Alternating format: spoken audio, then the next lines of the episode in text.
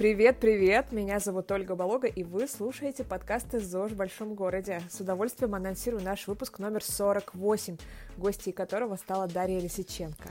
Дарья основала сеть магазинов и кафе под названием «Город Сад». Они есть в Москве и скоро будут в Санкт-Петербурге. А также Дарья руководит фондом «Орби» по борьбе с инсультом и развивает Конькова Маркет – я очень рада, что мы записали этот выпуск, потому что обожаю город Сад, ведь э, в ЗОЖ в большом городе это про то, как раз как э, придерживаться здорового образа жизни в условиях нехватки времени, когда нет возможности постоянно готовить, постоянно выбирать продукты, и могу вам сказать, что город Сад очень здорово мне в этом помогает. Ну, а еще я заметила, что по статистике прослушивания наших выпусков самые популярные это те, которые о здоровом питании. Значит, наверное, они наиболее актуальны и больше всего вам нравятся. Вот впереди у нас классный разговор с Дарьей Дарьи о том, какую дорожную карту перехода на правильное питание Дарья составила по результатам многолетних экспериментов над собой, в том числе пищевых экспериментов, различных диет, способов питания, видов спортивной активности, которой она занимается. Поэтому я думаю, что вам будет очень интересно, но перед тем, как мы начнем, я по традиции попрошу вас, если вам нравятся наши подкасты, пожалуйста, зайдите в iTunes, SoundCloud, Яндекс.Музыку и поставьте нам оценку, а еще лучше напишите отзыв. Это очень здорово здорово помогает нам с Женей, оно нас мотивирует на то, чтобы продолжать записывать новые выпуски, но кроме того, это поднимает наш подкаст в рейтинге, а значит больше людей узнают про него и послушают про здоровый образ жизни. Ну все, друзья, переходим к нашему разговору с Дарьей. Дарья, добрый день, спасибо большое, что заглянули в гости.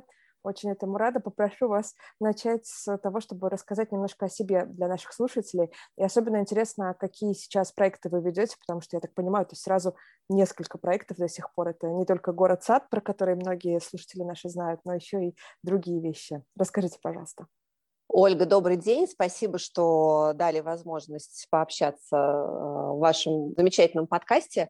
А, помимо «Город Сад», я президент фонда, который помогает людям, перенесшим инсульт и их семьям. Если говорить о других бизнес-проектах, у меня еще есть такой проект э, Конькова Маркет, это торговый комплекс на юго-западе Москвы. Он интересен тем, что был, скажем так, прадедушкой города Сада.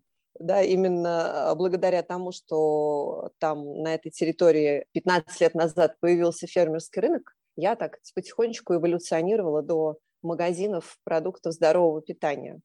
А, вот, на данный момент это основные мои роды деятельности, да, виды занятий, не знаю, как правильно сказать здесь, да, бизнесы и основные направления, в которых я прикладываю свои силы. Ну, я читала, что у вас история с здоровыми продуктами, с правильным питанием, она идет с самого детства вы рассказывали про то, что ваша мама всегда вкладывалась в покупку хорошей еды, такой здоровой еды, да? А, если можно, вот этот про, про свой путь к здоровому питанию тоже поделитесь, пожалуйста, вот этой историей, потому что, мне кажется, она прям очень интересная. Да, я, вы знаете, полностью подтверждаю вот эту вот известную поговорку о том, что все мы родом из детства. То, что касается пищевых привычек, это точно совершенно формируется пока человек взрослеет, и пищевые привычки семьи – это, наверное, одно из самых важных, там, одна, одна из самых важных э, вещей.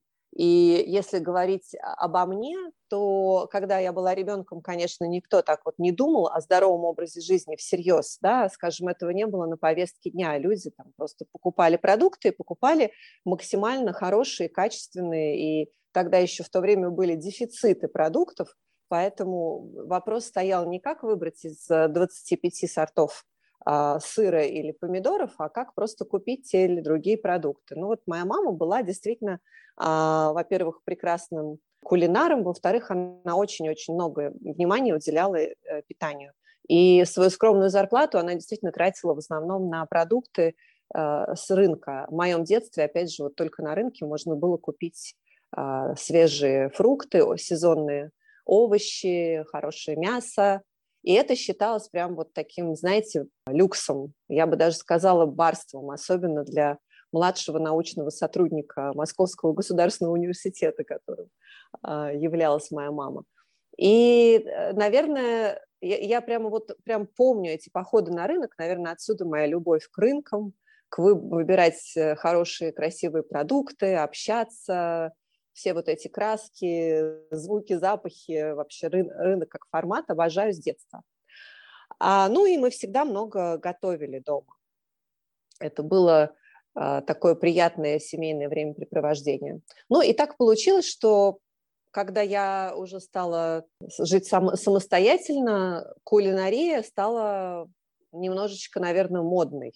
Да, и появилось очень много разных курсов, появилось гораздо больше информации, и одновременно с этим я стала достаточно отчетливо задумываться о том, как с помощью питания держать э, оптимальный уровень энергии, здоровья в организме. То есть для меня всегда вопрос питания был не про не столько про красоту, хотя, конечно, про нее тоже, а сколько про энергию, про ощущение вот этой полноценной жизни, про силы и наверное, мне повезло в том, что я очень четко чувствую связь между хорошим, качественным питанием, сном, да, там, спортом и самочувствием и, успеш, и успешным продуктивным днем.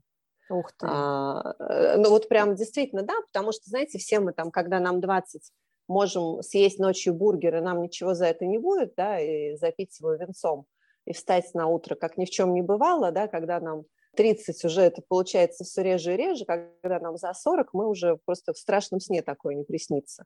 Но вот у меня прям довольно рано, э, уже в 20 я просто вот ощущала на себе спецэффекты, какие-то перекосы в питании и поняла, что это действительно а, важная штука, помимо того, что приятная. Потом а, так немножко расскажу о семейной истории своей. А, моя настороженность, наверное, к здоровью а, берет корни в истории, которая произошла с моим отчимом, с которым 47 лет случился инсульт на работе. А, очень тяжелый, совершенно внезапный, то есть буквально до этого это был молодой, цветущий, жизнерадостный человек с огромными планами, с э, растущим бизнесом. Они не так, там, незадолго до этого поженились с моей мамой, и такой это поздний брак, и как бы у всех были взрослые дети, в общем, знаете, такое а, желание было у них и пожить для себя, и, и тоже и с этим было все много планов связанных. И вдруг просто в одну минуту, вот буквально, да, в мае э, инсульт перечеркнул, конечно же, все планы и амбиции. И дальше я наблюдала путь тяжелейшего восстановления, которое так и не к сожалению, не, не было полным. Очень сложную жизнь моей семьи после этого э, несчастья. Собственно, благодаря этому э, эпизоду я решила создать фонд помощи родственникам больных с инсультом. И э, об этом я, может быть, чуть позже, чуть подробнее расскажу. Ну и как бы анализируя причины, почему произошло именно так, а, мне стало понятно, что все-таки здоровый образ жизни, то есть, вернее, не, не совсем здоровый образ жизни моего отчима, он так привел к такой ситуации. Он был наследственный гипертоник, то есть, конечно, был вот этот фактор риска довольно серьезный там по линии его отца и матери были гипертонии, инсульты, и, в принципе, на это надо было обращать внимание, но при этом он совершенно не следил за питанием, он мог стрессовать много, он употреблял алкоголь, он курил. То есть это все вместе, я думаю, дало вот такую раннюю трагедию. И это действительно трагедия, потому что я вот всегда повторяю, не, не перестаю повторять на всех выступлениях, куда меня приглашают, что здоровье – это единственный ресурс, который мы можем проконтролировать, на 100%, да, вот, то есть вот есть масса других каких-то вещей в жизни, деньги, там, какие-то там возможности, связи, это все может поменяться, здоровье мы можем проконтролировать. Все-таки здесь, окей, никто не застрахован от несчастных случаев все-таки, но в целом почти на 100% это в, нашем, в наших э, рамках и в наших возможностях сделать максимум для себя, чтобы жить полноценной жизнью. А, и вот, конечно, я тоже стала задумываться, что было, было бы очень, конечно, хорошо э, постараться прожить максимально долгую жизнь, максимально эффективно. Да, я так бы это сформулировала. И тут питание, понятно, что питание – это первая и главная основа, фундамент для достижения вот этой цели. А, и я стала изучать разные системы питания, начала я с вегетарианства, потом перешла на веганство, а, даже какое-то время пробовала сыроедение. Дальше стала изучать какие-то более, тоже когда, там, уже когда основала город-сад, Э, нюансы, связанные с той или иной системой питания, познакомилась с аутоиммунным протоколом, там, с кето-питанием, э, кето-системой питания. Много-много экспериментировала с разными физическими нагрузками, от этого тоже менялось питание, то есть от йоги до а, длительных забегов. Я участвовала в пяти марафонах, до а, там, сейчас силовых, силового тренинга, практически там, по бодибилдерскому сценарию.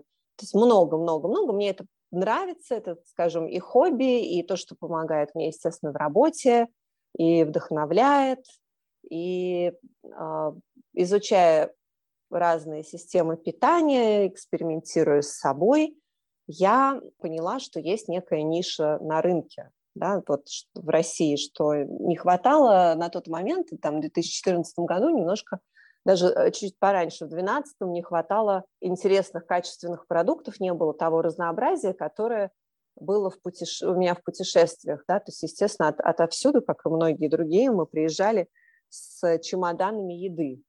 Угу. Да? Из любой страны мы везли какую-то классную еду. Вот. Э, так что, если вкратце, путь примерно таков.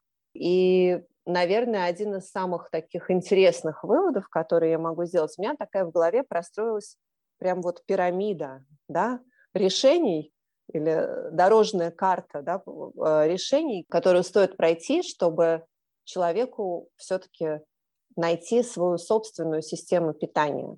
Я уверена в том, что нет единой, подходящей для всех и универсальной системы питания. А, мы все очень разные, я думаю, что есть некие общие принципы здорового питания, которые действительно подходят и э, нужно знать всем. Внутри этих рамок есть какие-то индивидуальные все равно а, вариации на тему, да, mm-hmm. и у меня прямо вот есть как бы даже такая практически схема, что нужно делать. Знаете, как в книжках или в тестах пишут с ответами «да», «нет», если mm-hmm. да, направо вам, если нет, налево. Поделитесь этой вот, пирамидой? Э, с, с удовольствием поделюсь, конечно. Давайте, давайте начнем с того, что есть действительно общие принципы. Давайте начнем с них. Да? Это те же самые принципы, которые мы э, приняли за основу в город-сад.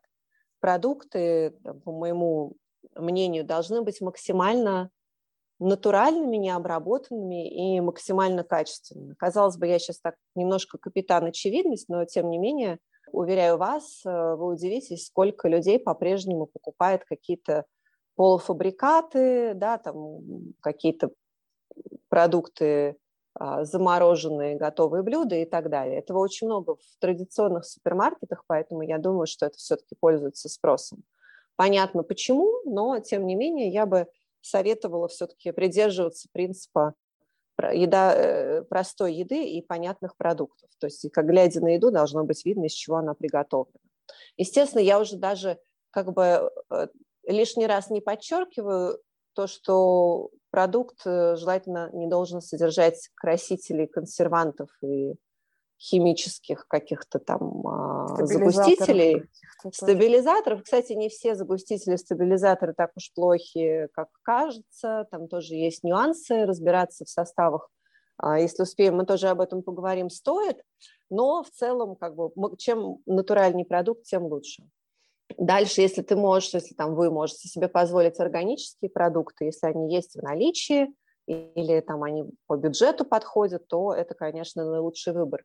Если нет, то я бы не сильно тоже э, не, не, не сильно волновалась, да, если нет такой возможности. В целом а, правильно выстроенное питание все-таки уже даст очень хороший эффект. Дальше а, есть э, принципы, которые, мне кажется, нужно тоже любому человеку понимать.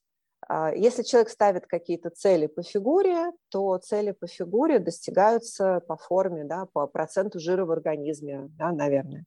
А, достигаются все-таки учетом и регулировкой калорийности пищи. И это тоже относить, знаете, есть очень много мнений, да, есть мнение, что калории считать не нужно, как бы кому-то комфортнее их не считать, кто-то действительно интуитивно питается и укладывается в свой э, колораж, да, и расход примерно равен тому, что он съедает.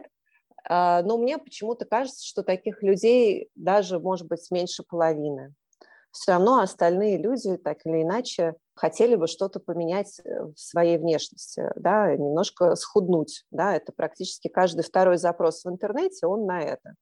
А, поэтому вот здесь это решается калорийностью. Увы и ах, качество продуктов здесь вторично, да, то есть вот есть масса вот этих смешных экспериментов, когда человек питался бургерами из Макдональдса, но худел и прорисовывал, прорисовывал себе рельеф. Это если говорить про фигуру. Но если про здоровье, то очень важно выдерживать э, соотношение белков, жиров и углеводов. Это все-таки достаточно адекватное потребление белка, оно, опять же, зависит от того, тренируется человек или нет, активен он или а, более там сидячий образ жизни ведет, но в целом, э, как правило, люди не доедают белок. Если начать анализировать прямо и записывать питание, например, Fat Secret, как я делаю, становится довольно скоро понятно, у многих перекос в сторону углеводистой пищи и жирной. Ну, потому что эволюционно люди запрограммированы именно хотеть больше всего сладкого и жирного.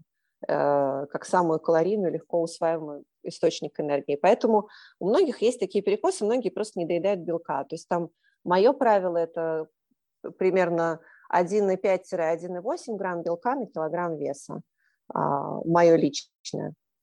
Опять же, среди, например, там, людей, придерживающихся вегетарианства, есть другое мнение, ну вот мое мнение такое. Э, дальше клетчатка, да, фрукты и овощи – это очень важно, э, потому что фрукты и овощи регулируют наш а, микробиом, кишечник. Клетчатка помогает микробиому становиться э, здоровым. И а, наш такой средний норматив – это где-то 800 грамм фруктов и овощей в день. Это тоже достаточно немало, и редко кто это наедает, пока не начинает этому уделять внимание. А дальше это там, углеводы, жиры в какой-то пропорции, которая, а, если человек здоров, то может быть практически там интуитивной, да, как, как получится. Теперь, и это но, да, это все мы говорим о людях, которые, скажем, вот, которых врачи называют условно здоровыми, да, у которых нет проблем с, там, явных со здоровьем, нет аутоиммунных заболеваний, инсулинорезистентности, там, не дай бог, диабета, а нет э, сильных непереносимостей, аллергий, и все как бы ок с гормонами, да. Вот, скажем, человек, у которого все это ок, вообще может, наверное, питаться интуитивно. Ну вот в целом. Если есть какие-то вот проблемы, а вообще, чтобы понять, есть они или нет, надо а, по моему там тоже опыту прийти к очень хорошему эндокринологу и сдать такую один раз хорошую развернутую панель анализов и посмотреть, а, все ли действительно хорошо. Да? Но если есть серьезные проблемы, как раз о них люди, как правило, знают уже, а, или какие-то очень сильные непереносимости, то есть если прям непереносимость лактозы конкретные, то люди, как правило, об этом уже знают довольно там, с раннего детства. Или целиакия, тут тоже люди это за собой замечают. Но бывают разные такие скрытые вещи.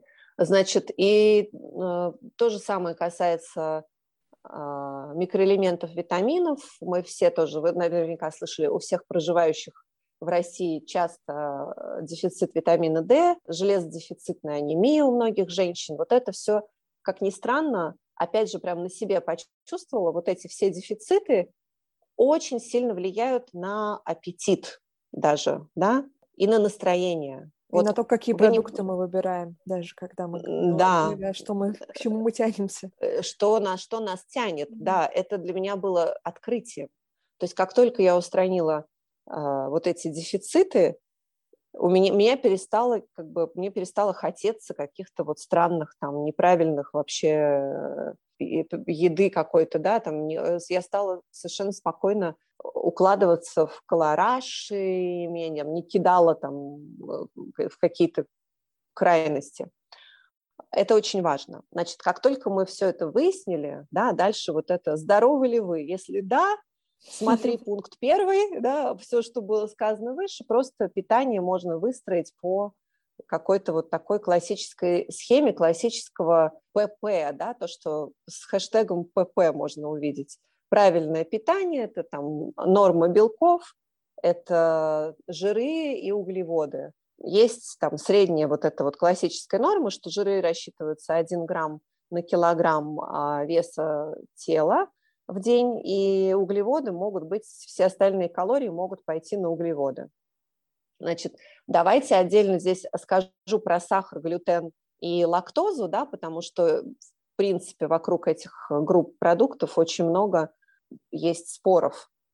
Значит, сейчас мы говорим о ситуации, опять же, повторяюсь, когда человек здоров, да, и явных непереносимостей не имеет. Надо ли исключать?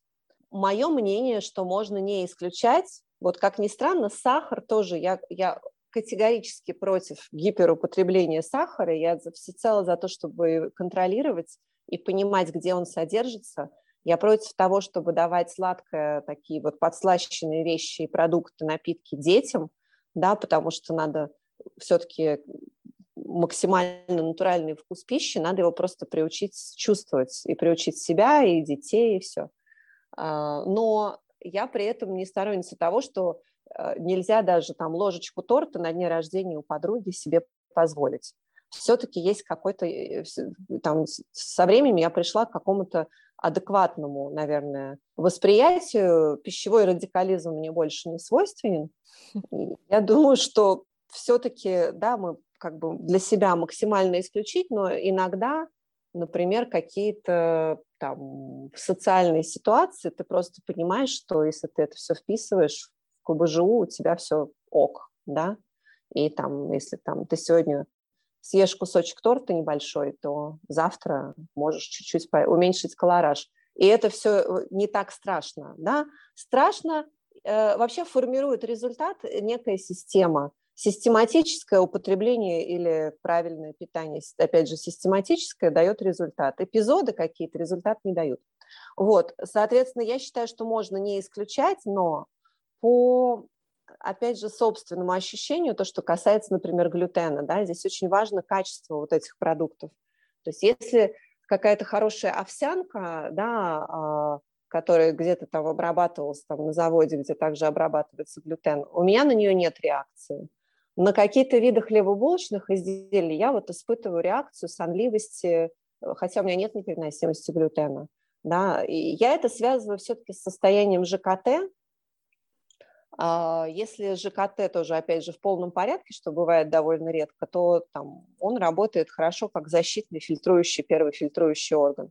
Если там какие-то есть микробиомом нюансы, глютен раздражает дополнительно, да, приводит к э, постоянному вот этому вот такому раздражению, и как бы я это, опять же, на себе я это ощущаю. Поэтому здоровым людям я все-таки рекомендую просто прислушаться к себе и прислушаться к реакции. То есть я на самом деле хлеб стараюсь, э, мне он нравится, я очень люблю и классический хлеб, да, такой вкусненький.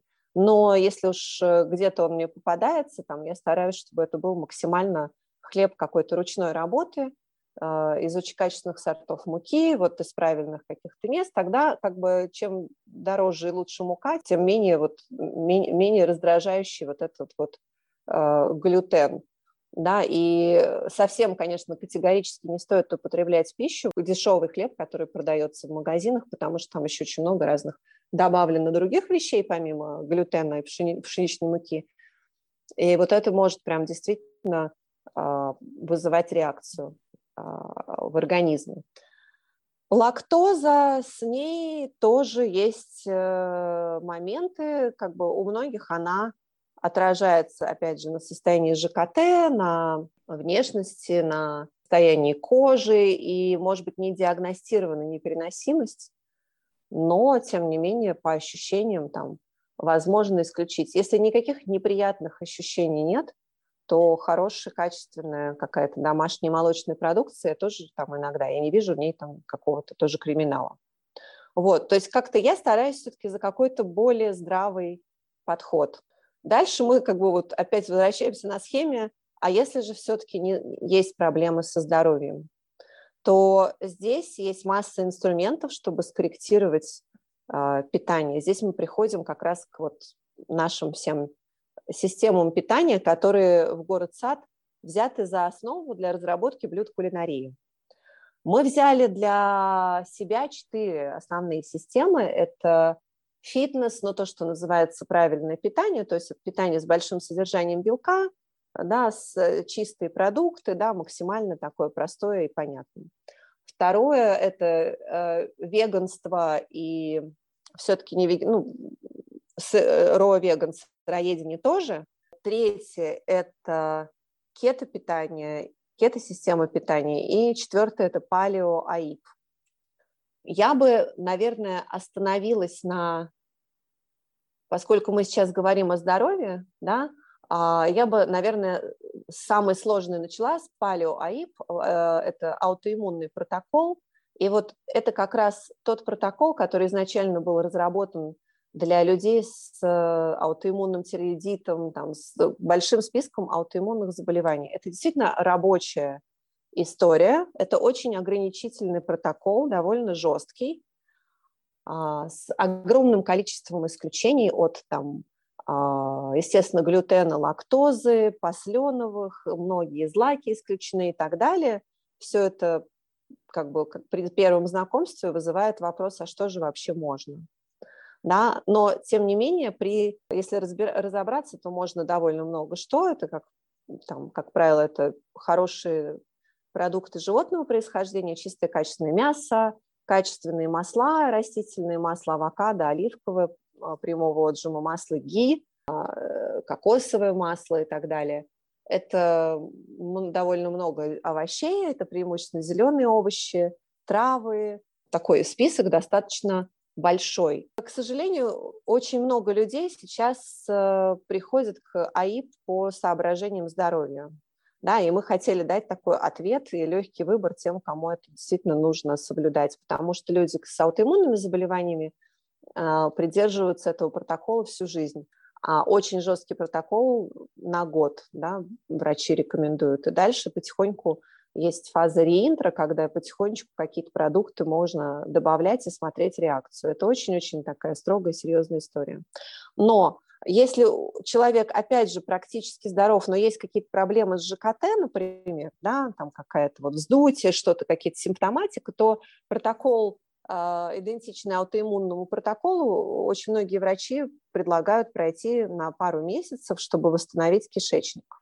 То есть это, в принципе, никому не вредно, да, это такое сбалансированное, по сути, питание, да, оно такое сложноватое, но тем не менее у нас есть даже палео АИП десерты в город сад, то есть можно и себя побаловать, и много чего можно а, найти, если вот э, вникнуть, вникнуть.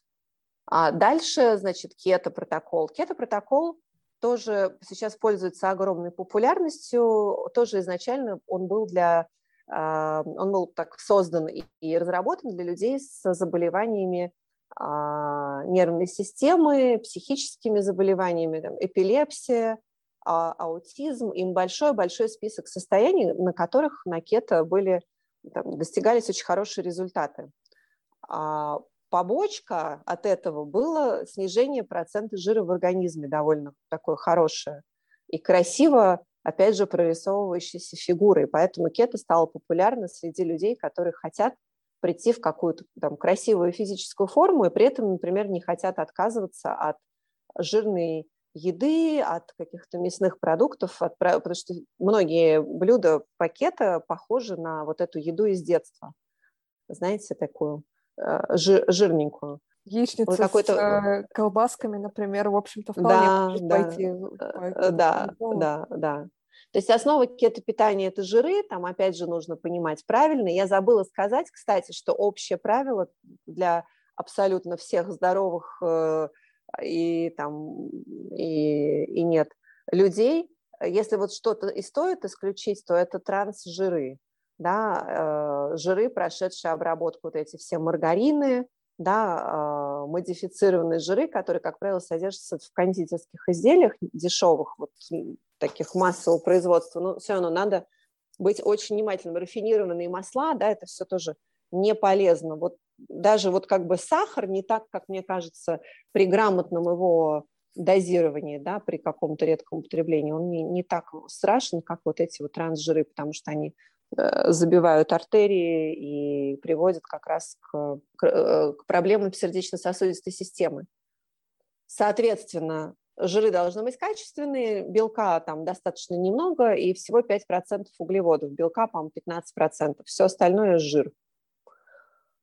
Очень вкусно, очень сытно. Мы недавно в город Сад запустили рационы питания кето, э, которые составлены Василием Генераловым, доктором, который много лет практикует кето-питание, переводит на кето и ведет успешно а, своих э, пациентов, добиваясь очень интересных результатов. Я хочу Значит, от себя, можно добавить Дарья? Да, конечно. Я такой фанат кето-десертов, случайно получилось, я совершенно не придерживаюсь да. кето-диеты, но у меня один раз угостили кето-маффинами шоколадными, я обалдела от количества, от сочетания вкуса и количества углеводов, потому что мы же, ну, изначально все-таки да. выпечка – это углеводы в большей степени. Вот, в город да. Есть очень вкусные кето-пончики, которые я если я покупаю, то их сразу нет. Да, то есть э, с кето-выпечкой вообще, мне кажется, все очень хорошо обстоит. Очень вкусно. Это правда, да. У нас есть и кето-булочки даже, и кето-десерты. Да, это, это все спасибо огромное за комплимент. Мне очень приятно, что вам они нравятся. Действительно, и маффины, и у нас есть на Пасху даже кето-кексы, эти пасхальные куличи кето, которые тоже пользуются большой популярностью. А, действительно, как бы перекос по углеводам, а, есть масса моментов, когда просто можно лучше бы углеводы сократить. Да, опять же, там в беременность не рекомендуется передать углеводов. Ну и вообще, в принципе, все это такой, знаете, немножко тоже эксперимент на себе. В моем случае я нормально длинные углеводы, если я включаю в рацион, то мне как раз наоборот – с ними комфортнее, я чувствую сытость, и как-то вот я, мне, мне вот классическая вот эта разбивка подходит больше, чем, например, а, низкоуглеводное питание. Но у всех по-разному. А, опять же, это тоже надо, вот почему я говорю, что все мы разные, кому-то, наоборот, подходит вот LCHF.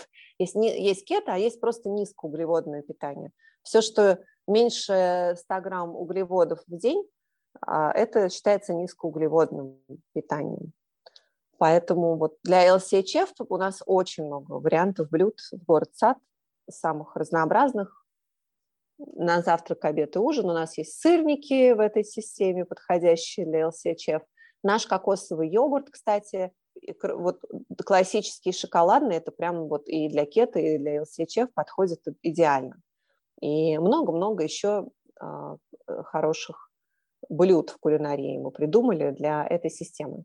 Вот, ну, э, дальше я бы сказала, что, опять же, в нашей с вами дорожной карте есть еще один очень большой фильтр, да, наверное, или вопрос, да или нет. Это вопрос, наверное, этичности, да, я бы так его назвала, потому что если говорить о вегетарианстве, э, веганстве, очень многие люди приходят к этой системе питания а, из, не только из соображений здоровья, а из соображений, наверное, ответственного потребления, а, этичного отношения к планете и к животным. Вкратце могу сказать, что по здоровью, да, у меня нет вопросов к этой системе, потому что, как правило, люди, которые переходят на вегетарианство, веганство, сыроедение, убирают все-таки пищевой мусор из своей диеты – и в целом видят эффект, потому что питаются просто очень здорово. Единственное но для меня очень сложно набирать белок, и когда я пощусь, особенно во время Великого Поста, я пытаюсь все-таки набирать белок, благо сейчас есть возможность там это и мясо растительное прекрасное, которое появилось на рынке буквально пару лет назад, и растительные протеины у нас есть город сад совершенно замечательный, вкуснейший, все, но белок набрать сложно. И я, как активно тренирующийся человек, я делала специально биоимпеданс до и после поста и увидела, что, несмотря на все усилия, я потеряла полтора килограмма мышечной массы при том же колораже, при том же объеме тренинга. Но вот, к сожалению, да, а если мы теряем мышечную массу, она заменяется жировой тканью, чего, конечно, нам не хочется. Да? Это и некрасиво, и нездорово. Поэтому здесь вот единственный нюанс с этим. Но из э, этический как бы вот э, момент, когда для людей он важен, он, конечно, перевешивает все остальное.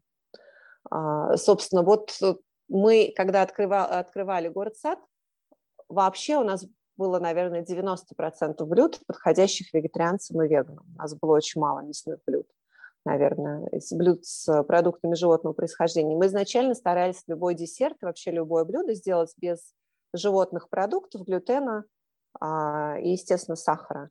Да, и понимали, что это такой продукт, который подойдет всем. Да? А если не получается сделать так, то, может быть, действительно не стоит эту рецептуру брать в работу да, потому что, ну, классические какие-то вещи можно купить много где, а вот такую продукцию нет.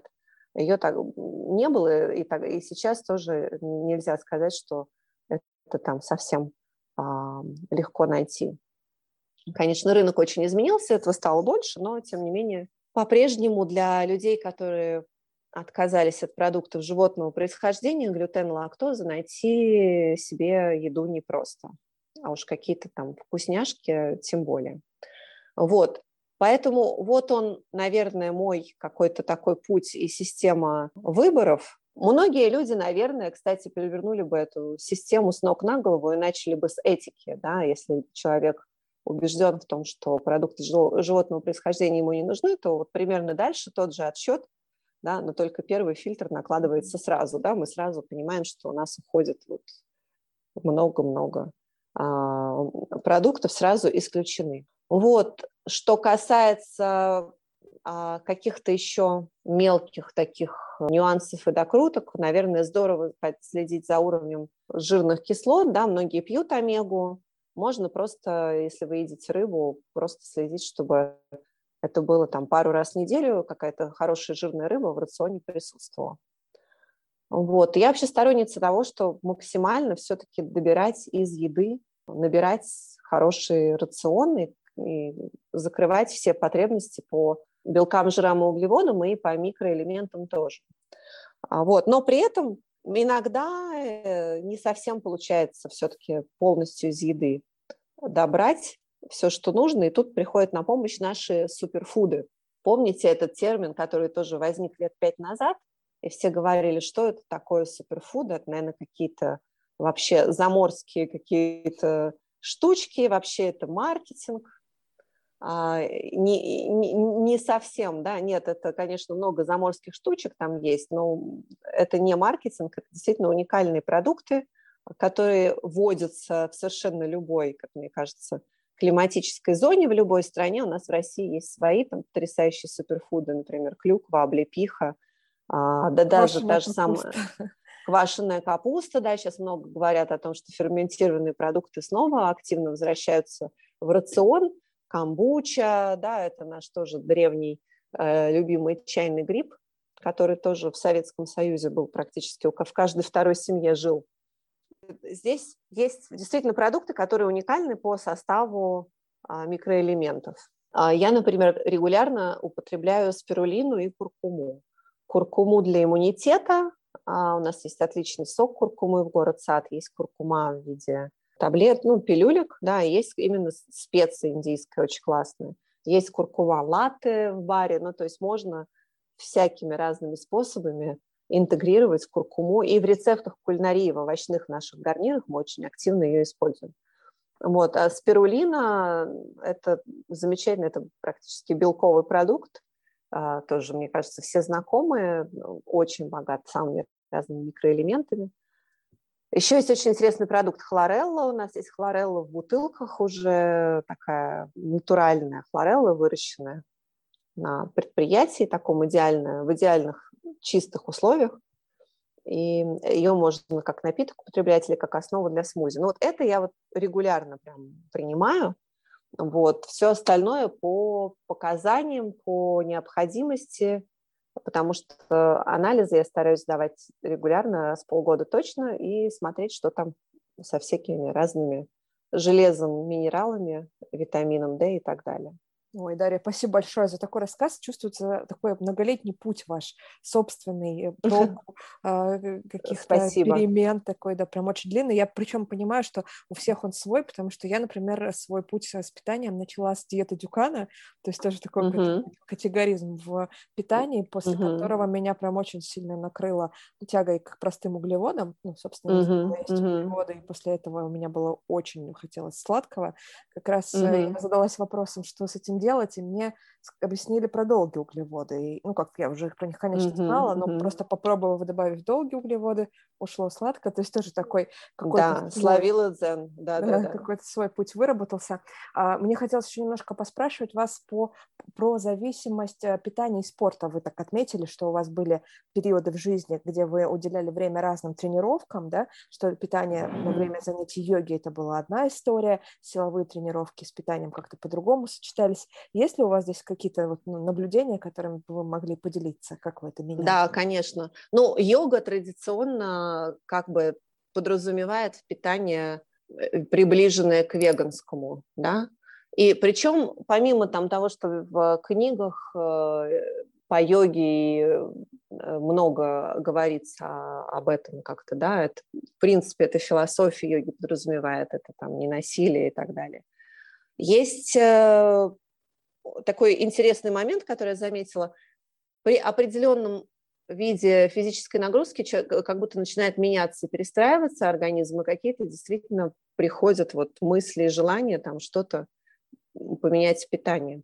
То есть здесь в тот момент я как раз и была веганом, но вот, к сожалению, у меня очень большой дефицит железа, есть, кстати, люди, которые многолетние веганы и не испытывают вообще проблем с уровнем железа.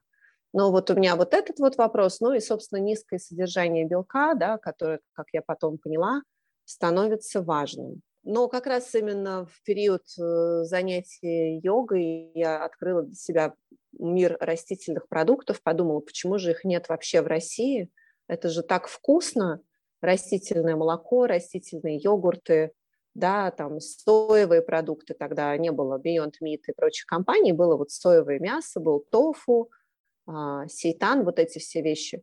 И мне, в принципе, меня тогда поразила вообще вот эта вся кухня, да, она была какая-то настолько другая, вкусная. Я считаю, что блюда из растительных продуктов по-прежнему самые вкусные вообще. Вот. И многие из этих продуктов э, остались со мной на всю жизнь, рецептов. И сейчас, э, например, я в основном заменяю в рецептах выпечки, э, каких-то карри, естественно, это все делается на растительном молоке, растительном масле, мне просто так вкуснее. Угу. А если говорить о беге, то вот бег на длинные дистанции подразумевает, такую сильную выносливость, да, и организм, когда человек занимается бегом, начинает очень сильно терять мышечную массу, просто потому что с большой мышечной массой тяжело бежать. И поэтому, если вы понаблюдаете за марафонцами и сравните, например, марафонцев и спринтеров, а, спринтеры бывают люди с очень хорошими развитыми, развитыми такими мышцами, да, им нужна сила для рывка, а марафону скорее нужна выносливость, вот это вот, да, и поэтому нужно быть сухим и легким. Вот. И тут, э, опять же, у меня был явный дефицит белка, как я сейчас вот понимаю, да, анализирую. Длинные углеводы нужнее, да, чем что-либо то ни было. Я могла себе позволить очень много калорий, потому что ты там, когда ты тренируешься, ты жжешь какое-то безумное количество калорий. И здесь есть такая ловушка, потому что однажды у меня была травма, я не бегала, а вот так вот резко затормозить с едой не получилось. Я прям набрала приличное количество килограмм, по-моему, 4 набрала в момент. Поэтому это очень-очень такая тоже история, с ней надо быть аккуратным. Вот. Соответственно, просто есть э, питание, которое помогает достигать спортивных целей, наверное. Я как бы считаю, что если ты не профессиональный спортсмен, допустим, для жизни немножко лучше наоборот. Выстраивать спорт, по, занятие спортом под те, под свой и какой-то эстетический идеал, да, и под какую-то все-таки функциональность, да, под, под то, что телом все-таки мы активно хотим пользоваться, да, мы помимо хорошо выглядеть на пляже, было бы классно, чтобы человек мог и пробежать, и проплыть, и там в поход сходить, и как-то чемодан поднять, да, то есть все-таки тренинг э, для обычного человека я вижу весьма разнообразным и таким, ну вот прям вот неоднородным. Значит, что касается как раз того, к чему я... Да, и потом я поняла, что все-таки мышечная масса – это очень важная вещь. Чем мы старше, тем легче организм ее теряет, и тем сложнее набирает. А, собственно, э, мышцы – это сигнал организма о том, что там, ты молод, да? Э, если вы знаете, пожилые люди, если вот обратить внимание, многие выглядят очень худенькими, то есть у них совсем у них происходит атрофия мышц, да, и это какой-то такой сигнал к умиранию. Поэтому за мышечную массу надо бороться. И это еще помимо того, что если хочется сделать прям какую-то форму красивую там руки ноги, да, это только мышцами достигается. Это невозможно просто похудеть и получить какую-то красивый, там, красивую форму, допустим, там ягодичной, которая сейчас у нас главная зона, на которую все обращают внимание. Да? Э, для того, чтобы накачать там ягодицы, нужно много есть белковой еды, да? нужно прям вот набирать мышечную массу. И а, сейчас я слежу за белком, то есть у меня такое, скажем, питание заточено больше на силовой тренинг. Есть вот эти периоды и сушки, и немножко набора, и это все чередуется. При этом как бы это вот такое классическое, вот то, что я сказала, классическое ПП. Я то же самое, как и вы, какое-то время просидев на низкоуглеводке и поняв, что меня прям почему-то, а что же меня так тянет на э, простое сладкое, я думала, что я просто безвольная, да, и думаю, как же так, а потом, как только я добавила, есть такая штука реверс, э, реверсивная диета, когда а, человек старается понемножку добавляя колораж а, и четко попадая в белки, жиры, углеводы, выращивать вот этот вот свой колораж поддержки, так называемый, то есть тот, на котором он не худеет и не толстеет, да, а просто живет. И на реверсе, значит, мне написали 135 грамм углеводов в день, а я уже годы долгие не ела больше 80. Я думаю, боже мой, а что же мне делать? Откуда же набрать? И, и думаю, макарон, что ли, себе сварить? И я купила у нас город сад прекрасные безглютеновые макарошки, сварила себе 50 грамм, я помню, смотрела на них долго с ужасом, потом съела и просто думаю, вот оно, вот примерно так же, как у вас, да, а вот вот антизажор, вот он где, надо просто углеводы добавлять, ну, вот эти вот правильные, длинные углеводы. Соответственно, сейчас Сейчас у меня примерно вот такой вот как бы такой ППшный режим питания. Я люблю все записывать.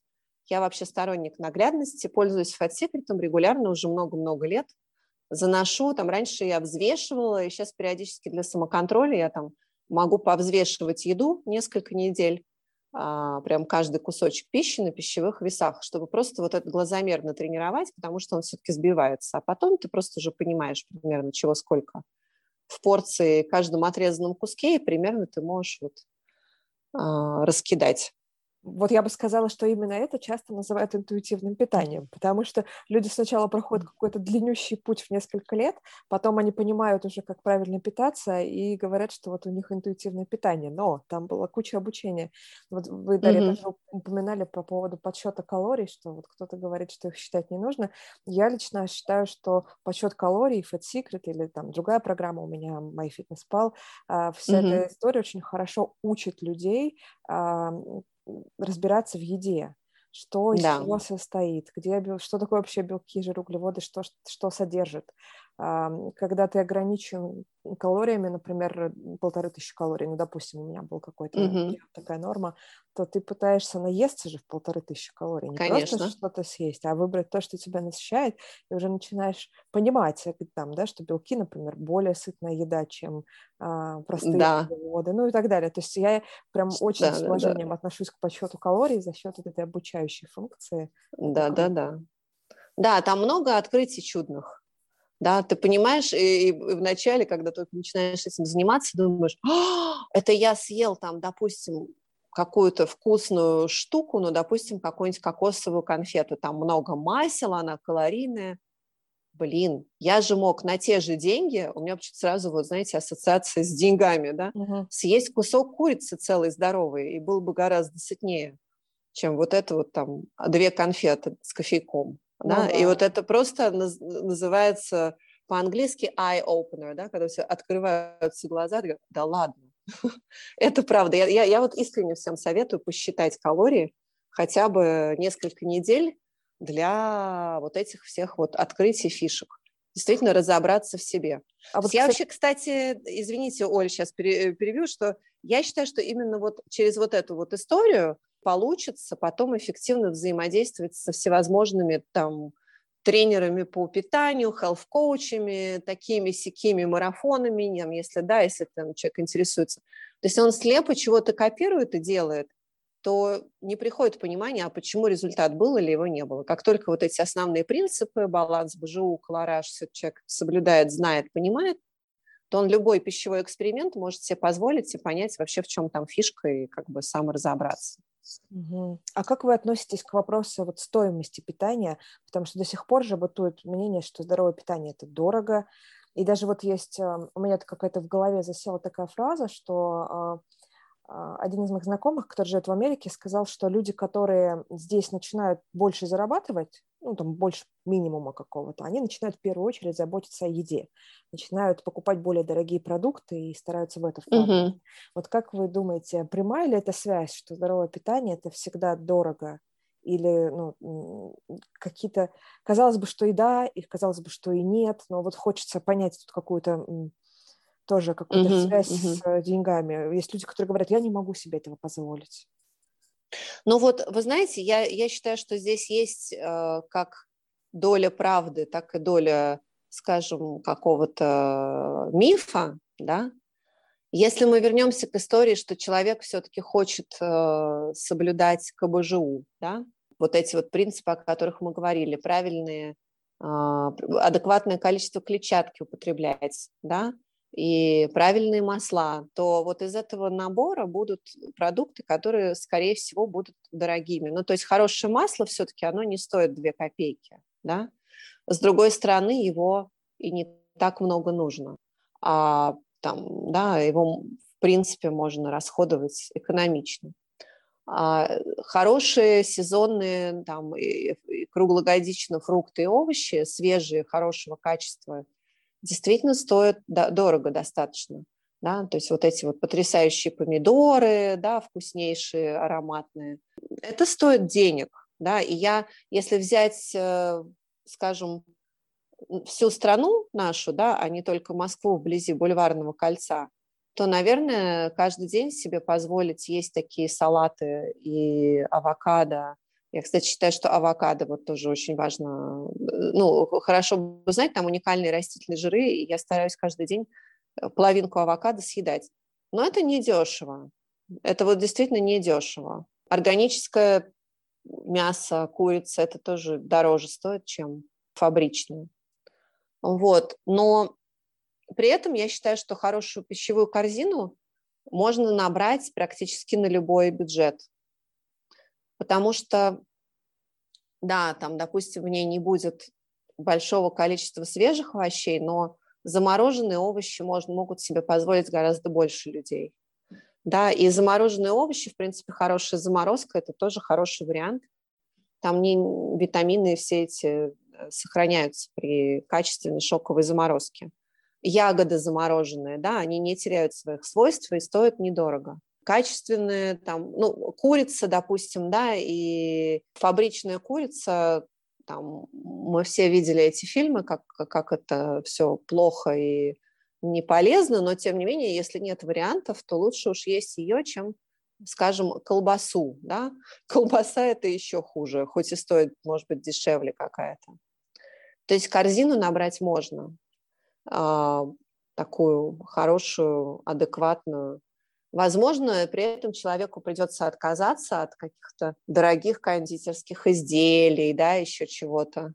Но это уже действительно, это баловство. Если, это если вот брать, скажем, в целом по стране, да, людей с совершенно разными бюджетами. Вот. Если говорить больше об аудитории город-сад, и вообще, когда мы город-сад планировали, как мы, что мы думали про ценовую политику, то мы тоже старались все-таки сделать нашу еду доступной как можно большему количеству людей. То есть мне не хотелось сделать магазин только для а, жителей там, элитных районов города.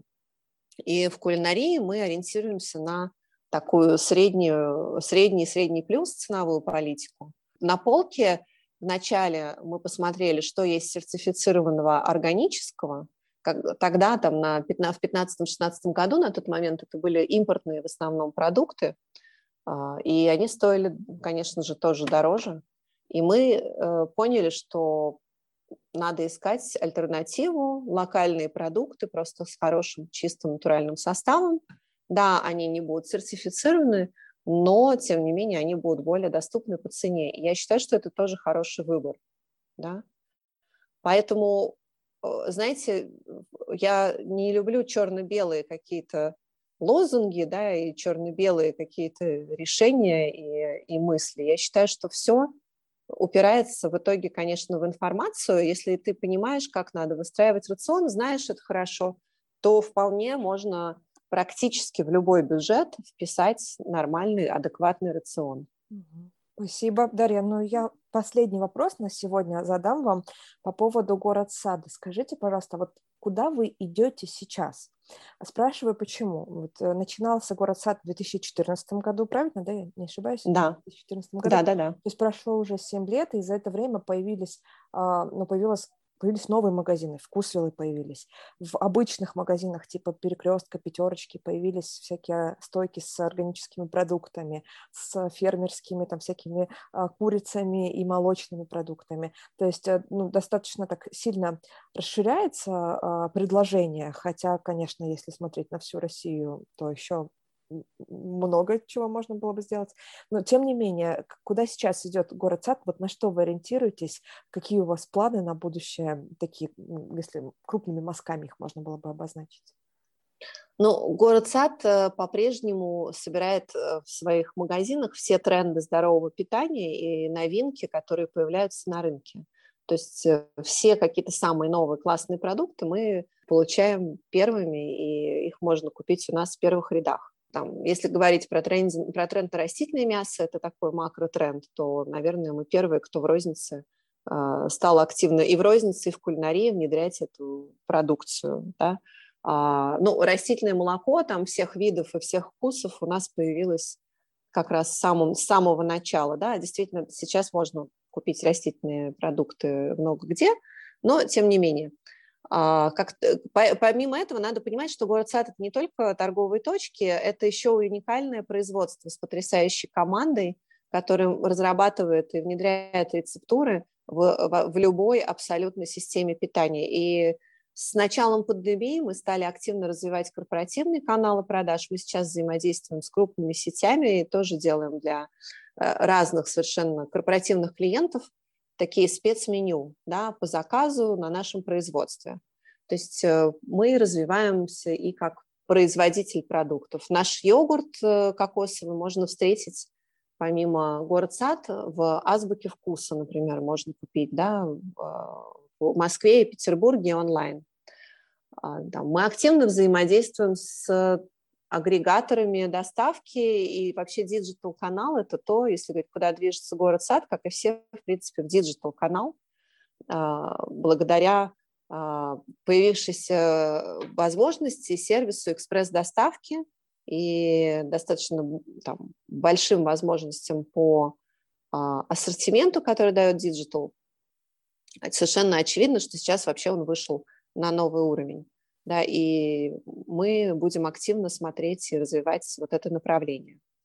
То есть, э, если суммировать, мы и производитель продуктов питания и кулинарии, мы взаимодействуем с корпоративными каналами, мы развиваем собственный ассортимент и собственный диджитал. У нас еще появилось новое направление, это рационное питание, о которых я упомянула в начале. Это фитнес-рационы, кето-рационы и веган-рационы трех видов. И скоро мы запускаем еще рационы из соков и смузи, так, такие короткие программы, а, экспресс э, очищения организма.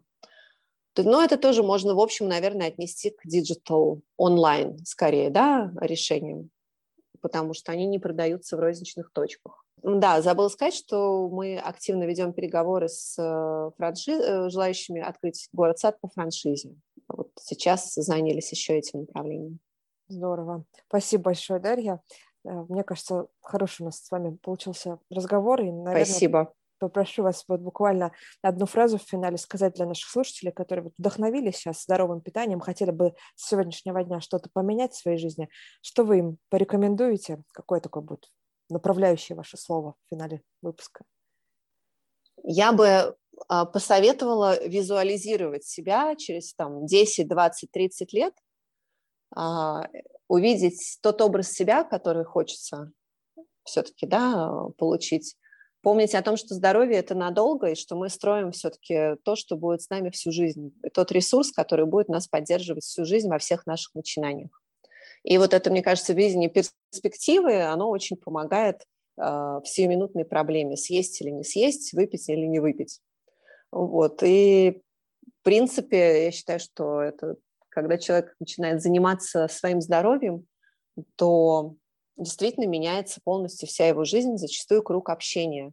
я желаю на этом пути всем много открытий, много интересных знакомств, и море удовольствия, потому что помимо полезности это действительно еще и очень-очень приятно. Я просто обожаю финальные ноты, на которых мы обычно завершаем разговор с нашими гостями. По-моему, это такой классный заряд мотивации, такой бодрости, и думаю, что он будет догонять вас еще как минимум несколько дней. Если вы услышали что-то в выпуске и не успели записать, не переживайте, ссылки на все то, что мы упоминаем, мы даем всегда в текстовом описании выпуска, поэтому заходите в описание подкаста, и там вы найдете все то, что нужно. Но меня зовут Ольга Болога, это были подкасты «ЗОЖ в большом городе», выпуск номер 48. До встречи в следующий раз.